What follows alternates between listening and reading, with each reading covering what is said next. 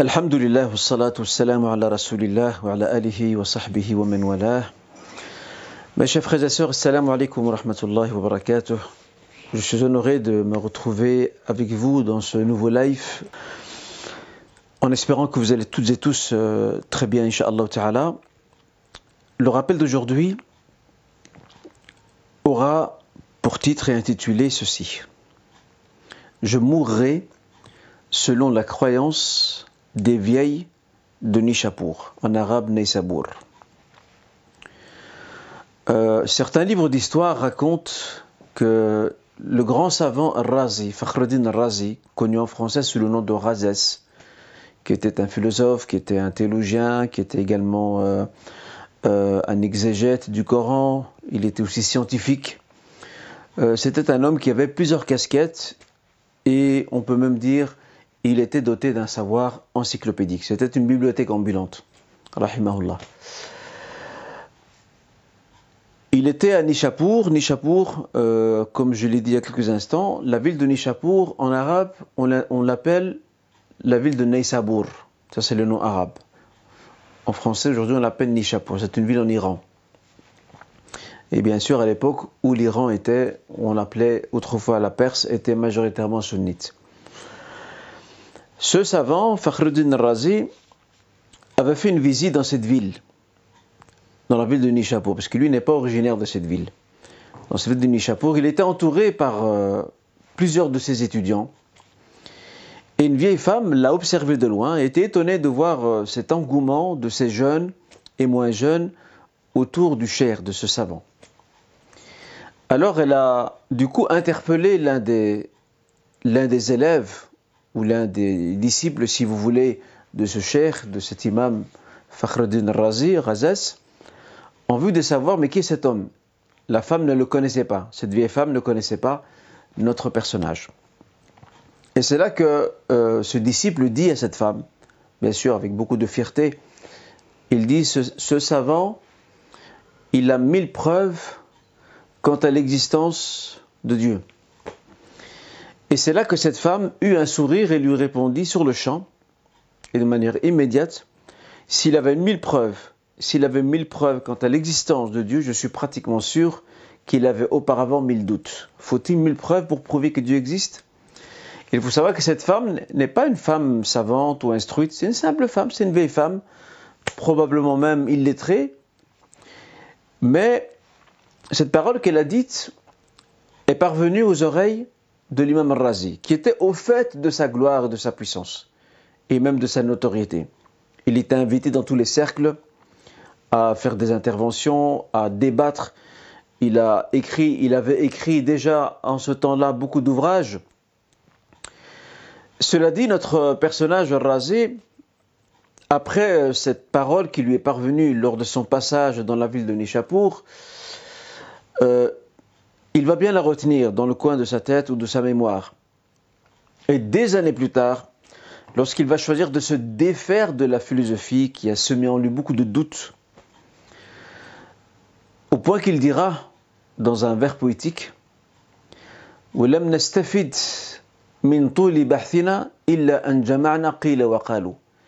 n'avons tiré aucun profit après nos longues recherches, si ce n'est que nous avons réuni les ondits un tel a dit, un tel a dit. Mais nous n'avons pas de certitude. Donc il va se défaire à un moment de sa vie, et surtout vers la fin de sa vie, il va se défaire de la philosophie, et il va revenir vers des choses beaucoup plus essentielles.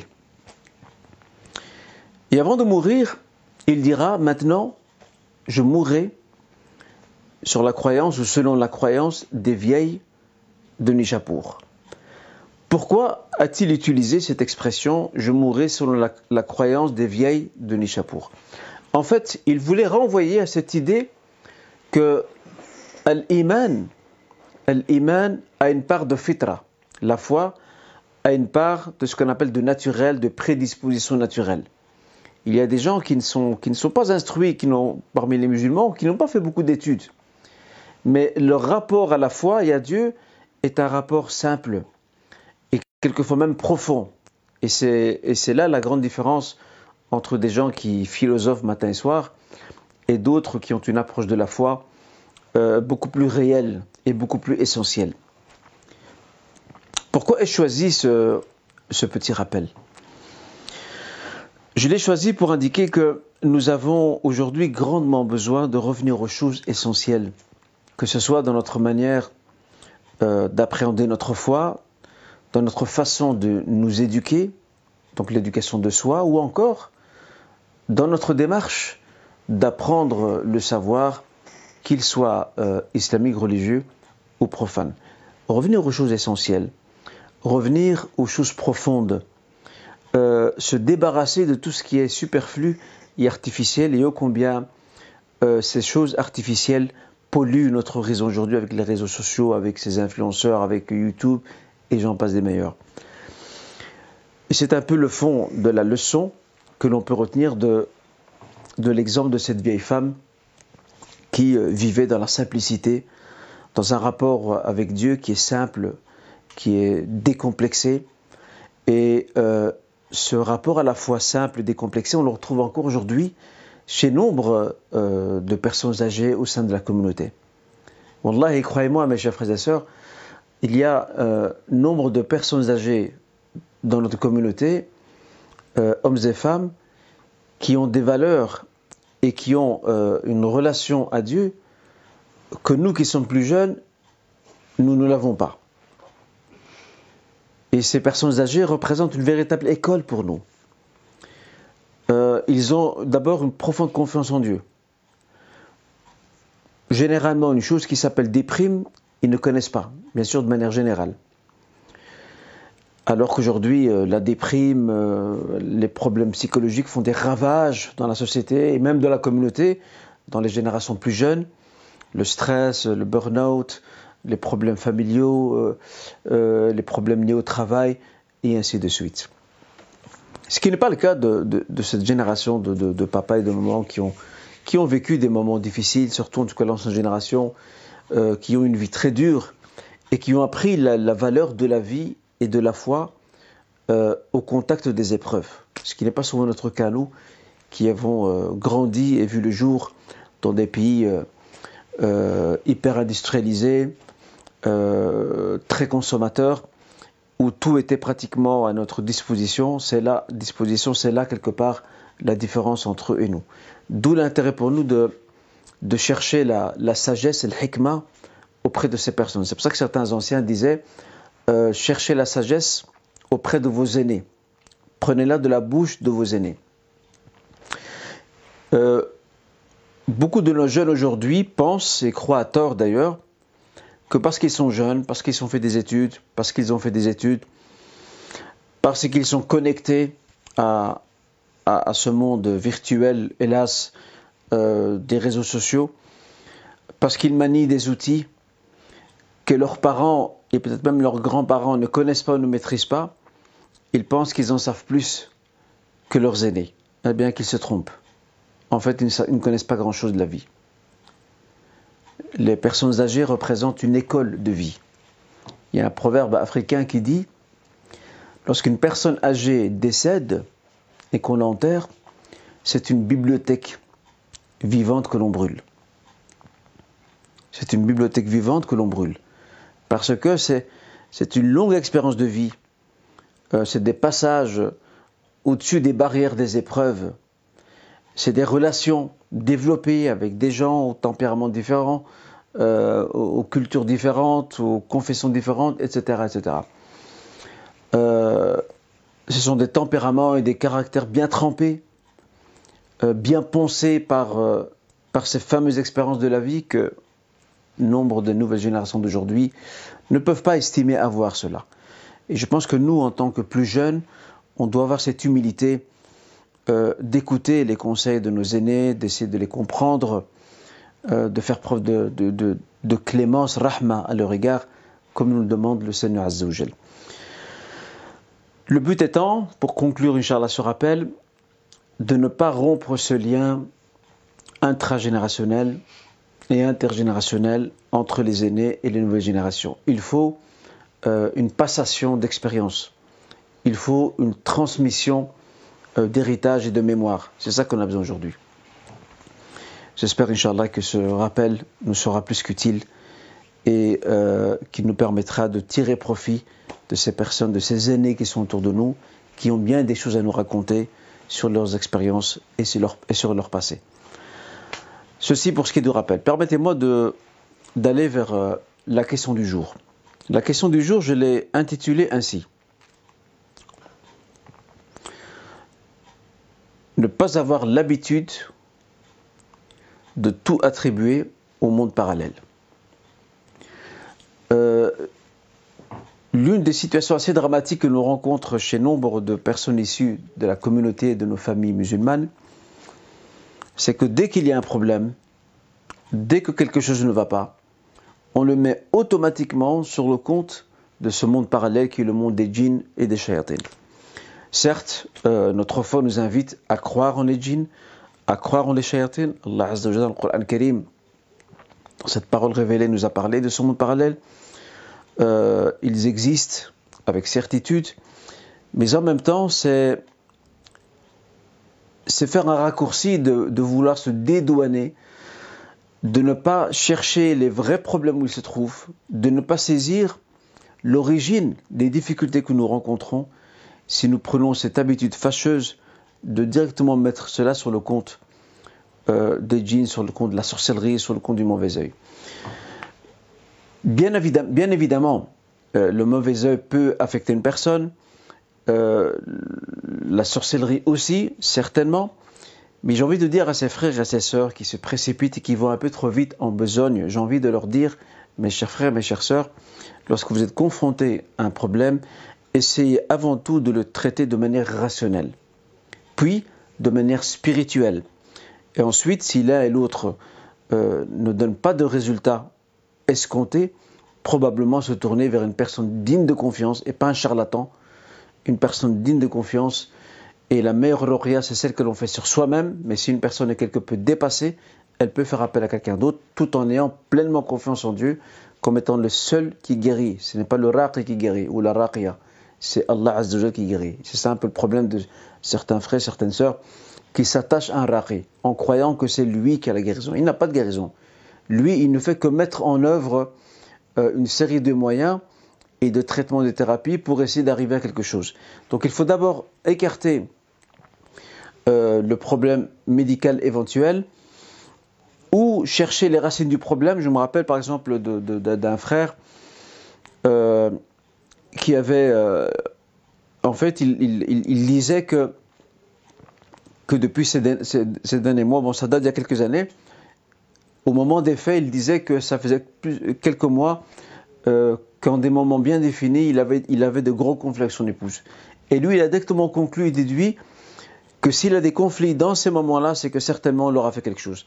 Mais ça, c'est faire l'impasse sur le devoir et l'effort que les deux conjoints se doivent de, de dépenser et consentir pour chercher les origines de leurs problèmes. C'est trop facile de mettre ça sur le compte de ce monde parallèle. Et en fait, euh, le fin mot de l'histoire, eh bien, figurez-vous, mes chers frères et sœurs, qu'il s'avère que ce frère et son épouse, le problème qui les animait n'avait rien à voir avec le monde parallèle. Absolument rien à voir. C'était un problème euh, qui les concernait eux personnellement et ces conflits qu'ils avaient en certains moments, c'est parce que justement c'était une question de contexte.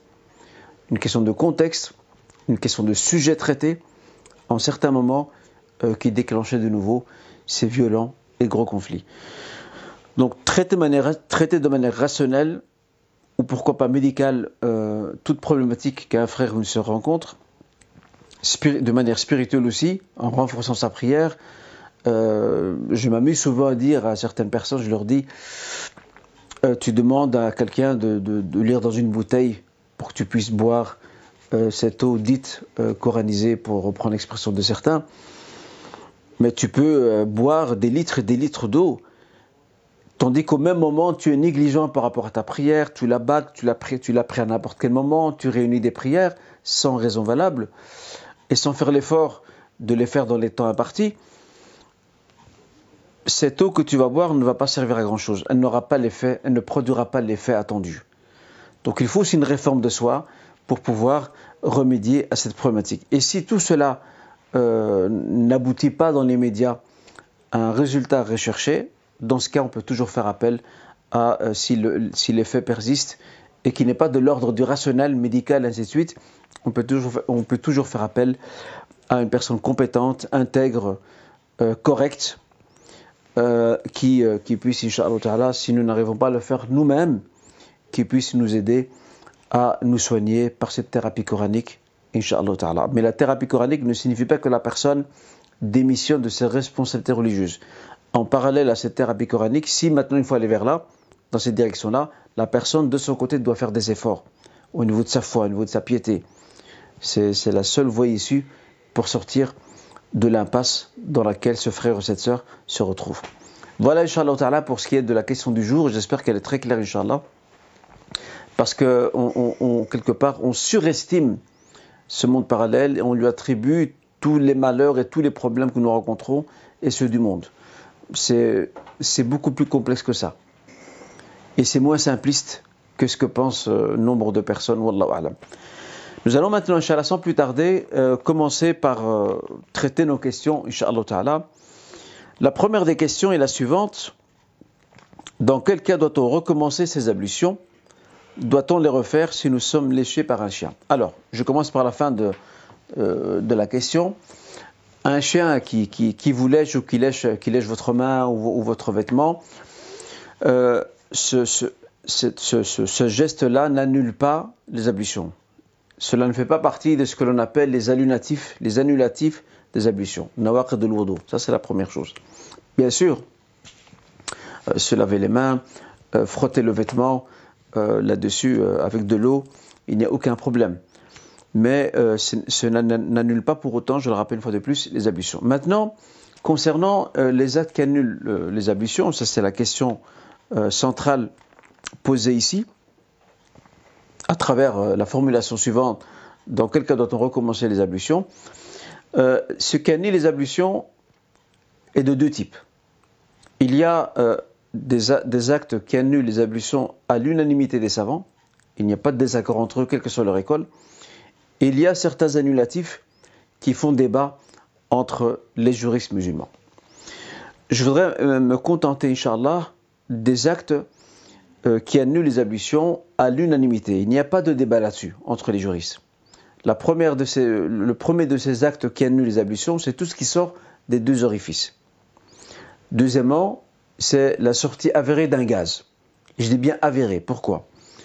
Parce qu'il y a un compagnon qui est venu voir le prophète et qui lui a dit Je ressens des choses donc, au niveau de ses intestins, au niveau intestinal, euh, mais en fait, il ne sait pas si il a toujours ses ablutions quand il est dans la prière. Et c'est là que le prophète lui dit la tansarif hatta tasma'a sawtan aw rihan. Ne quitte pas la prière tant que tu ne sens pas une odeur ou que tu n'entends pas un bruit. Ok euh, C'est ça la sortie avérée donc d'un gaz.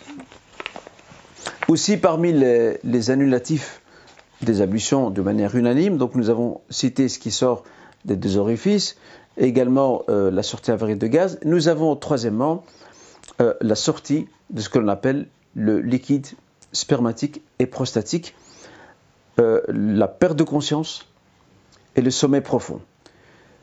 Ces cinq choses-là, à l'unanimité des savants, annulent les ablutions, quelle que soit l'école juridique à laquelle appartiennent ces savants. Après, comme je l'ai dit, il y a d'autres actes qui font débat, comme par exemple le fait de perdre du sang euh, pendant la prière. On appelle ça en arabe ru'af. Est-ce que ça annule ou non les ablutions? Là-dessus, il y a débat. C'est un exemple parmi bien d'autres. Et mon propos n'est pas de détailler cet aspect-là, qui peut être bien entendu consulté dans les traités classiques du droit musulman, alhamdulillah. Si on retient déjà les cinq euh, choses sur lesquelles les savants s'accordent, c'est déjà, mashallah, beaucoup. Une personne qui oublie très souvent, voire tout le temps, est-elle ensorcelée ou possédée? Pas nécessairement. De nouveau, euh, c'est un dessin que j'ai que j'ai fait, que j'ai traité la question du jour autour de, cette fâcheuse habitude que nous avons de tout attribuer au monde parallèle. Une personne qui oublie souvent, cela ne signifie pas qu'elle est affectée par le monde des djinns ou par la sorcellerie, pas nécessairement. Euh, cette personne-là se doit, Inch'Allah, de, faire appel à, son Seigneur par les invocations pour pouvoir surmonter ses difficultés. Elle doit s'entraîner aussi à mieux retenir, pourquoi pas adopter un agenda.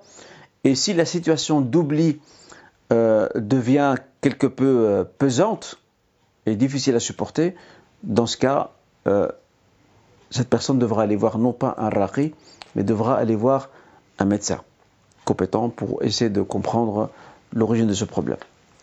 Et des fois, des fois c'est lié aussi à un traumatisme. Moi, je connais une personne qui a connu un traumatisme suite à un grave accident, et cette personne, encore aujourd'hui, elle, elle, oublie beaucoup.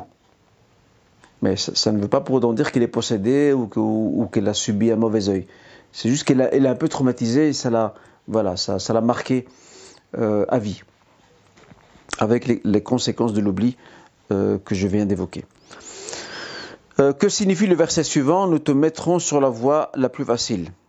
Ce verset se trouve dans la sourate Le Très-Haut, Surat al-A'la, que nous récitons le, vendredi pendant l'après Jumu'ah. et, je pense que la, la suite de la question, ce verset fait-il référence aux musulmans pieux ou à tout le monde? Ce verset, mes chers frères et sœurs, nous allons t'accorder un chemin facile, une voie facile. Ce verset s'adresse au prophète Mohammed aux musulmans et aussi à toute l'humanité. Je m'explique. L'imam Ibn Kathir, dans, dans son tafsir, lorsqu'il s'est penché sur ce verset, il évoque que Allah à travers ce verset, informe et enseigne à son messager qu'il va lui instituer une voie facile et conciliante. Et ce n'est pas par hasard que le prophète avait euh, pour souci, lorsqu'il envoyait des missionnaires, de leur demander de rendre les choses faciles aux populations vers lesquelles il les dirige. Ainsi quand il va envoyer les deux compagnons Mu'ad ibn Jabal et Abu Musa al-Ash'ari au Yémen, il leur dira Yassira wa la tu'assira. Yassira wa la tu'assira. Autrement dit, rendez les choses faciles à ces gens que vous allez rencontrer et ne les rendez pas contraignantes et compliquées. Rendre les choses faciles, ce n'est pas, pas, le laxisme, ce n'est pas violer les règles, les principes. Rendre les choses faciles, c'est qu'à partir du moment où il y a une possibilité d'allègement, et cette possibilité d'allègement est avérée, établie, il faut y avoir recours pour sortir les gens de la contrainte, de la difficulté. D'accord? C'est ça le, sens même euh, euh, qui a été enseigné au professeur sallam et c'est là-dessus qu'il va euh, baser ce mandat qu'il confia à ses deux compagnons. Donc faciliter les choses aux gens et ça rejoint exactement ce verset nous allons t'accorder une voie facile. C'est aussi l'un des marqueurs des enseignements d'islam et de la loi musulmane, c'est ce qu'on appelle et La facilitation des choses, bien sûr, une facilitation qui est bien entendu cadrée par des garde-fous, pour pas que l'on arrive euh, à, des situations où les gens s'affranchissent de prescriptions religieuses sous prétexte qu'ils cherchent la facilité, ou sous prétexte, dirais-je même, pour être plus précis, que euh, la loi musulmane est euh, pour la facilité et pro la facilité. La facilité, oui, mais pas dans, pas, pas dans n'importe quoi. Il y a toujours des garde-fous et euh, un périmètre bien défini pour que ces prescriptions continuent à jouer leur rôle dans l'éducation du croyant, dans son rapport à son Créateur, un rapport basé sur l'obéissance à son Créateur, la recherche de sa proximité et son amour, euh, sa crainte révérentielle, etc.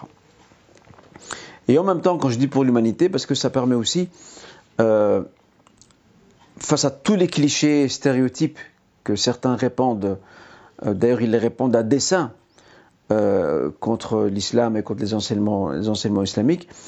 Si ces gens se donnent un tout petit peu la peine de mieux étudier la loi musulmane à travers ces différents volets, ils verront que le marqueur, l'un des marqueurs principaux qui accompagne la plupart des volets de nos prescriptions religieuses, c'est la facilitation. D'accord? C'est la facilitation. Mais il y a différence entre facilitation et suivre ses passions. Ce n'est pas la même chose. Euh, et j'en viens maintenant à un point très important à souligner. Ça concerne les, convertis, les personnes qui se convertissent à l'islam. Euh, l'habitude fâcheuse et dommageable qu'ont certains frères et sœurs, c'est que dès qu'il y a une, une, de leurs connaissances qui se convertit à l'islam, euh, nombre de nos frères et sœurs ont cette mauvaise habitude de les inonder d'informations et de leur demander de faire beaucoup de choses à la fois. Et on s'étonne que ces personnes-là, soit euh, elles, fléchissent, si pas dans certains cas, elles abandonnent l'islam parce qu'elles n'arrivent pas à suivre, et ne s'imaginaient pas qu'il y aurait autant de choses à faire, alors que euh, si ces personnes, ces frères et sœurs, avaient quelque peu fait preuve d'un minimum d'intelligence, ils auraient aidé ce frère ou cette sœur convertie, ils l'auraient accompagné à faire des pas les uns après les autres jusqu'à cheminer et évoluer. On ne peut pas demander à une personne convertie de chambouler toute sa vie, une vie de 20, 30, 40, 50 ans, 60 ou plus, euh, en une journée ou en une semaine. Ce n'est pas possible. Il faut lui donner le temps d'évoluer et insister sur les fondamentaux comme la prière, qui elle aussi doit être apprise de manière graduelle et progressive. C'est ça, mes chers frères et sœurs, la, facilité, la facilitation dont parle le verset euh, où nous, nous allons t'accorder une voie facile. Et pas ce que font certains frères et certaines sœurs euh, qui assomment certains convertis d'interdits. Non, tu peux pas faire ça, tu peux pas faire ça, tu peux pas faire ça. Et des fois même, certains de ces soi-disant interdits font débat, quelquefois. Euh, c'est un manque total de sagesse. Il faut laisser la personne évoluer progressivement et à force qu'elle se renforce dans sa connaissance à force qu'elle imprime de ses pas son cheminement, elle va petit à petit s'adapter, évoluer de manière graduelle jusqu'à euh, son envol, Inch'Allah ta'ala. La question suivante, comment le prophète était-il avec ses parents? Malheureusement, il nous est difficile de répondre à cette question pour la simple raison que le prophète n'a pas connu ses parents. Le prophète était orphelin. Il n'a jamais connu son père parce que euh, son père est décédé alors que sa mère est enceinte de lui, donc son père Abdallah est décédé au moment que sa mère Amina était enceinte de lui. Et il n'a pas beaucoup connu sa mère non plus, pour la simple raison qu'il a fait une visite avec sa mère euh, à Médine, auprès de ses oncles maternels de la tribu médinoise des Banu Najjar, et sur le retour, la mère est décédée. Et selon euh, l'avis des historiens et biographes, le prophète sallam n'avait que 7 ans. Et on connaît la suite de l'histoire. Il été pris en charge par, par son oncle, euh, par son grand-père, pardon, euh, qui va également décéder. Et puis après ça, par son oncle. Et son oncle le connaîtra, bien sûr, le verra grandir et euh, accéder à l'âge adulte. voilà ce qu'on peut dire par rapport à cela. Donc il est difficile de, de, dire euh, tout simplement, il n'est pas possible de répondre à cette question parce que le prophète n'a pas connu ses parents. Ne t'avons-nous pas trouvé orphelin, nous t'avons accueilli, dit le Seigneur Azzawajal. Donc le terme de, de l'yatim, d'orphelin, euh, c'est par celui-ci que le prophète a bien été qualifié dans cette sourate, la sourate Duha. Voilà ce que l'on peut dire. Mais bien entendu, nous avons de nombreux enseignements euh, coraniques et prophétiques qui euh, incite à honorer les parents et à les traiter avec égard. Et bien entendu, bien, bien évidemment, c'est un sujet qui a été à maintes reprises abordé dans pas mal de conférences, sermons, rappels, et nous avons aussi des ouvrages consacrés à cette question. Comment comprendre le hadith suivant? L'homme fort n'est pas celui qui est prompt à se battre, mais celui qui se retient au moment de la colère. Car j'applique ce beau hadith depuis ma jeunesse. Mais là, je commence à saturer parce que je souffre intérieurement. Dois-je continuer à encaisser même si cela me nuit? C'est une bonne question. Ce hadith, que le prophète sallam dit Laisse shadidu bis-sura'a. Sura'a avec une fatha sur le ra. Laisse shadidu bis-sura'a. Innama shadid man yamliku nafsahu 'inda al-ghadab. Euh, le fort, la personne forte n'est pas celle euh, qu'il est dans la lutte, d'accord, et qui est capable de battre son adversaire. Mais la personne forte, dit le messager, c'est celle qui est capable de maîtriser sa colère. Et d'ailleurs, on voit la sagesse de l'imam Nawawi, qui dans son recueil Riyad Salihin, le jardin des vertueux, a classé ce hadith dans le chapitre de la patience, Kitab al-Sabr. Et ce n'est pas par hasard qu'il l'a mis là. C'est un choix thématique plus que pertinent il l'a mis dans ce chapitre parce qu'effectivement, retenir sa colère, euh, relève d'un travail de la patience euh, qui doit pouvoir résister à toute épreuve. Parce que c'est pas facile, effectivement, ce n'est pas facile de retenir sa colère.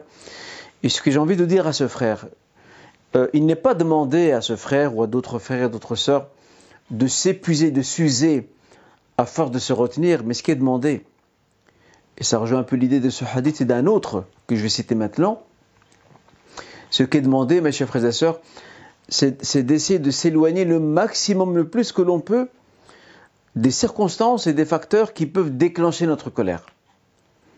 Dans un autre hadith rapporté par le Bukhari, un compagnon interroge le messager, lui dit, Ya sallam, Awsini, accorde-moi un conseil, prodigue-moi euh, une nasiha, une recommandation.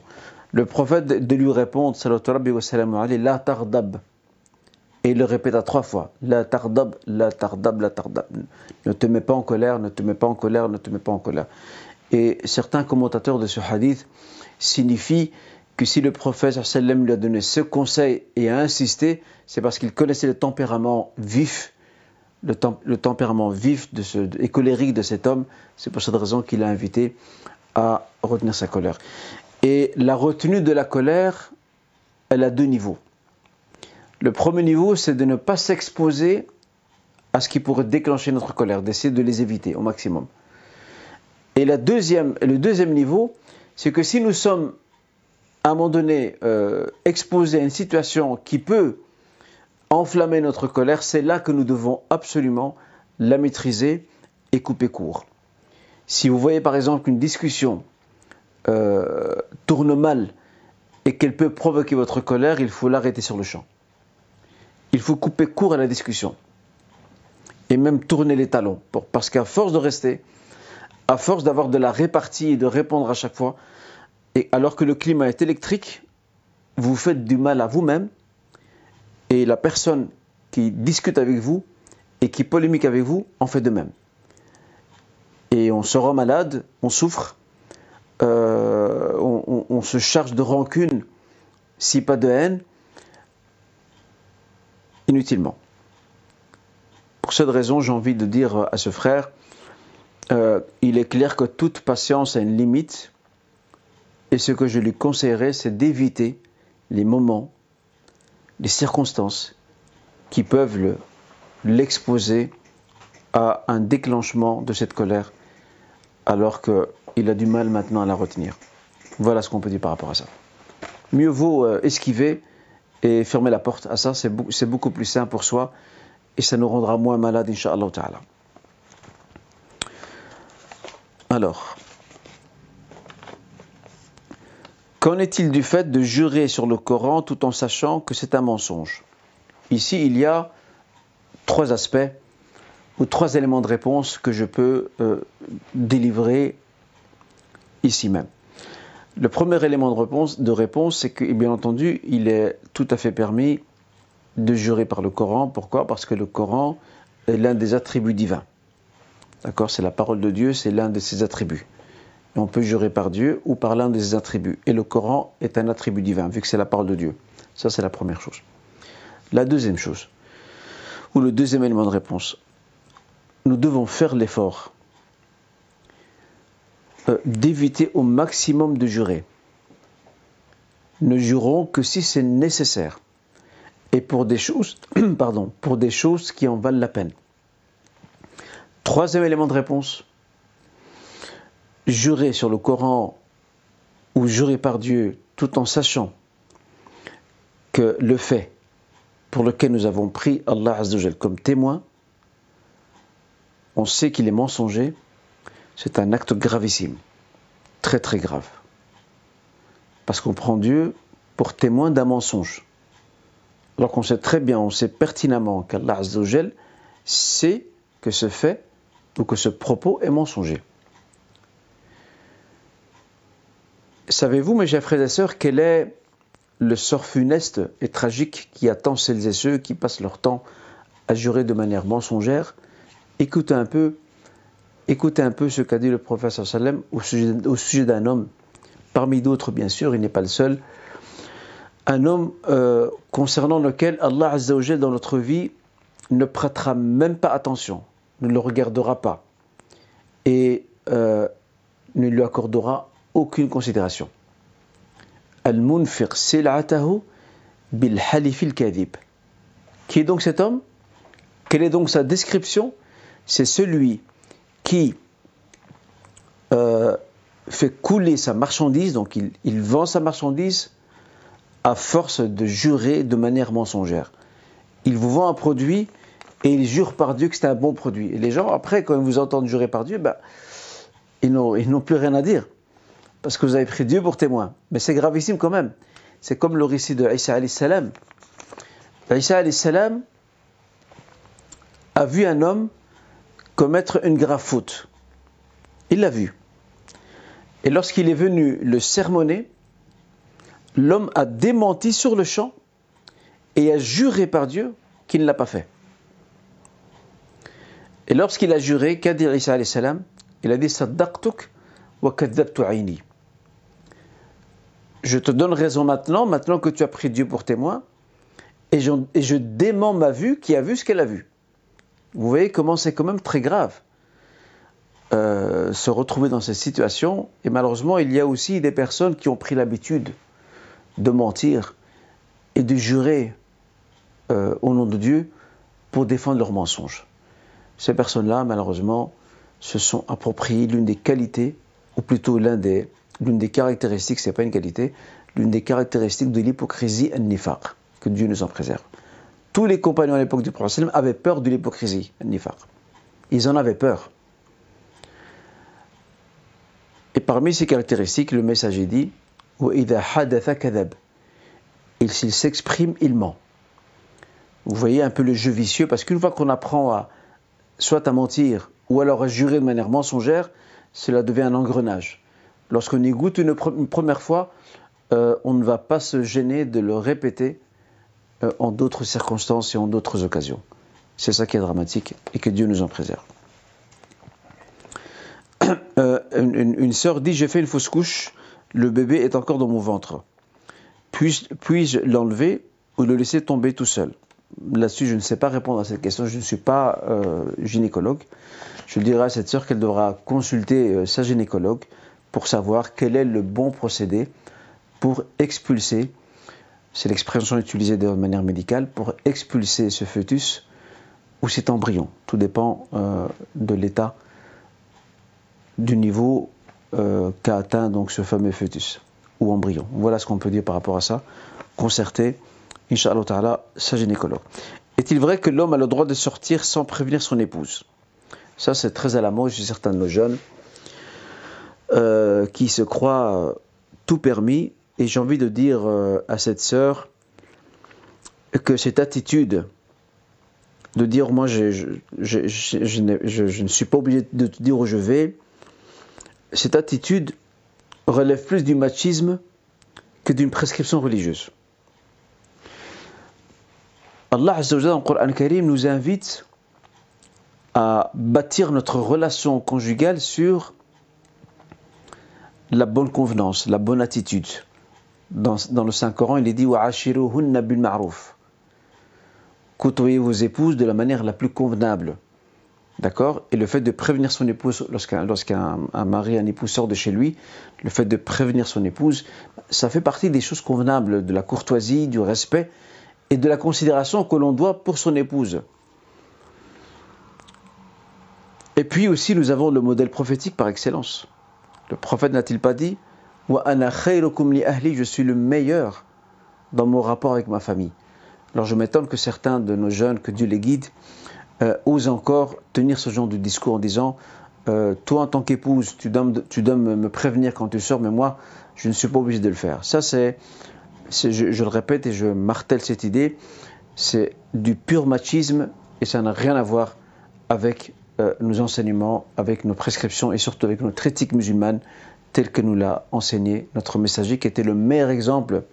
Il est le parangon euh, de la vertu, de la droiture, du respect euh, de, ses épouses, alors ses frères, je pense qu'ils devraient se mettre, Inch'Allah, à bonne école. Comment augmenter son niveau de foi? Peut-on être presque parfait? Je commencerai par répondre par la fin de la question. La perfection de la foi n'existe pas. La perfection de la foi, les seuls qui l'est atteint, ce sont les prophètes et messagers. Nul en dehors d'eux n'a atteint ce niveau-là. La foi monte et descend. Le prophète disait dans un hadith, sallallahu sallam, Chaque œuvre connaît son point culminant et connaît ce qu'on appelle l'infléchissement, donc la descente. Celui qui arrive à maintenir le cap de son œuvre au niveau de ma sunna, de ma conduite, il sera guidé. Euh, et que signifie maintenir son œuvre au niveau de sa conduite prophétique? C'est maintenir son œuvre dans la modération. D'accord? La modération. Attention, la modération ne nous interdit pas d'en faire plus. Mais la modération, elle est aussi relative d'une personne à une autre en fonction de son vécu, de ses habitudes, euh, de son environnement, etc.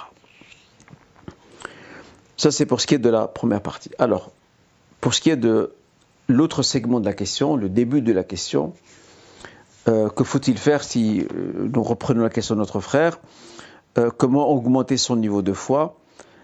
Alors, augmenter son niveau de foi, mes chers frères et sœurs, c'est avant, tout, je tiens à dire que c'est un, travail et un combat de tous les jours. C'est un travail que l'on doit mener de manière quotidienne, en soignant le mieux qu'on peut la prière. Nos prières ne seront pas toujours parfaites, mais on essaie au moins, on fait au moins l'effort de les améliorer. Le contact constant avec le livre de Dieu, le Coran Karim, de, de se consacrer ce qu'on appelle un wird. Un wird, c'est un moment dédié dans la journée, de manière euh, journalière et quotidienne, à la lecture du Saint-Coran. Donc chacun d'entre nous se doit de trouver un moment, il y en a qui font le soir, il y en a qui font le matin, certains le font l'après-midi. Il n'y a pas de règle. Le plus important, c'est que chacun choisit le moment qui lui convient le mieux, qui lui correspond, le moment où, il sent qu'il peut enfin se pencher sur le Saint-Coran. Le dhikr également, le fait de nourrir son cœur par le dhikr. Et pour ce qui est de dhikr, euh, là, je demande à Mohamed qui me le rappelle, Inch'Allah. Je vous montrerai euh, lors d'un prochain live un livre très important à se procurer au niveau du dhikr, ce rappel divin qui doit nourrir notre âme, notre cœur et notre conscience tous les jours. Inch'Allah, Mohamed me le rappellera, je le ramènerai avec moi pour le prochain live. Alors, pour ce qui est des adhkar, de ces formules d'évocation, il y a des formules d'évocation qui sont limitées dans le temps. Ce sont celles du matin, celles du soir, celles dites en certaines circonstances, quand il pleut par exemple, parmi les, formules de dhikr euh, enseignées par le prophète sallam, c'est lorsqu'on voit la pluie, on dit Allahumma sayyiban nafi'a. Ô Seigneur, fais que cette pluie euh, soit bénéfique, cette pluie abondante soit bénéfique. Lorsqu'on porte un vêtement, lorsqu'on entre chez soi, lorsqu'on sort, et ainsi de suite. Le livre euh, La citadelle du musulman regorge de cas de figure où nous, pouvons formuler ces fameuses paroles qui nous rapproche de Dieu et nourrit le rappel divin dans notre cœur et notre conscience. Donc le travail du dhikr aussi est un très bon moyen pour pouvoir euh, renforcer sa foi et aller de l'avant. Je ne vais pas citer tous les moyens, le temps malheureusement ne nous le permet pas, mais je donne quelques repères sur le passage. Vous avez aussi, mes chers frères et sœurs, euh, la fréquentation de la bonne compagnie. Le fait d'être bien entouré pour les frères, d'être entouré par des frères qui, qui, qui s'investissent dans, leur foi, des sœurs qui s'investissent dans leur foi, euh, qui travaillent leur foi via des assises, via des, rencontres, via des conseils mutuels qui se donnent, des partages de lecture, euh, des partages de liens aussi audio ou vidéo qui puissent un peu nourrir euh, nos âmes et consciences, jouent également un rôle déterminant dans l'amélioration de notre foi et dans son renforcement. Je voudrais conseiller, un livre qui existe sur le marché aujourd'hui. Euh, il s'intitule euh, Comment augmenter sa foi et éviter qu'elle diminue. Donc, comment augmenter sa foi et éviter qu'elle diminue Ouvrage rédigé par le, le cher euh, al-Badr. Le livre est disponible sur le marché, Inch'Allah. J'en arrive, Inch'Allah, à notre dernière question. Quel programme d'apprentissage islamique conseillez-vous pour un non-arabophone euh, ça, c'est aussi une grande question, mais je vais quand même résumer sous forme de points succincts. D'abord, il y a un fondamental qu'il faut absolument conquérir et atteindre, c'est apprendre l'arabe. En attendant d'apprendre l'arabe, d'avoir accès à la langue originelle dans laquelle nous allons lire et comprendre correctement le Coran Karim, dans lequel nous allons, à partir de laquelle nous allons aussi euh, nous pencher sur les hadiths prophétiques, sur les ouvrages euh, des sciences islamiques. En attendant d'arriver à cet objectif, à cet horizon ultime, on peut se servir bien, bien, sûr d'ouvrages euh, en français qui, qui nous donneront les bases nécessaires. Et les principales bases sont les suivantes. La première des c'est celle de la foi. De la foi, d'apprendre les bases de la croyance musulmane euh, qui s'articule généralement autour des six piliers de la foi. Là, je peux recommander un ouvrage qui est très très bien, qui s'intitule euh, Les 200 questions-réponses euh, du Cheikh Hafed Hakami. Il est intéressant parce que il couvre tous les chapitres de la foi musulmane sous forme de questions-réponses. C'est très facile et c'est un ouvrage très accessible. L'éthique aussi. L'éthique, comment euh, améliorer sa conduite au quotidien, comment s'approprier certaines bienséances.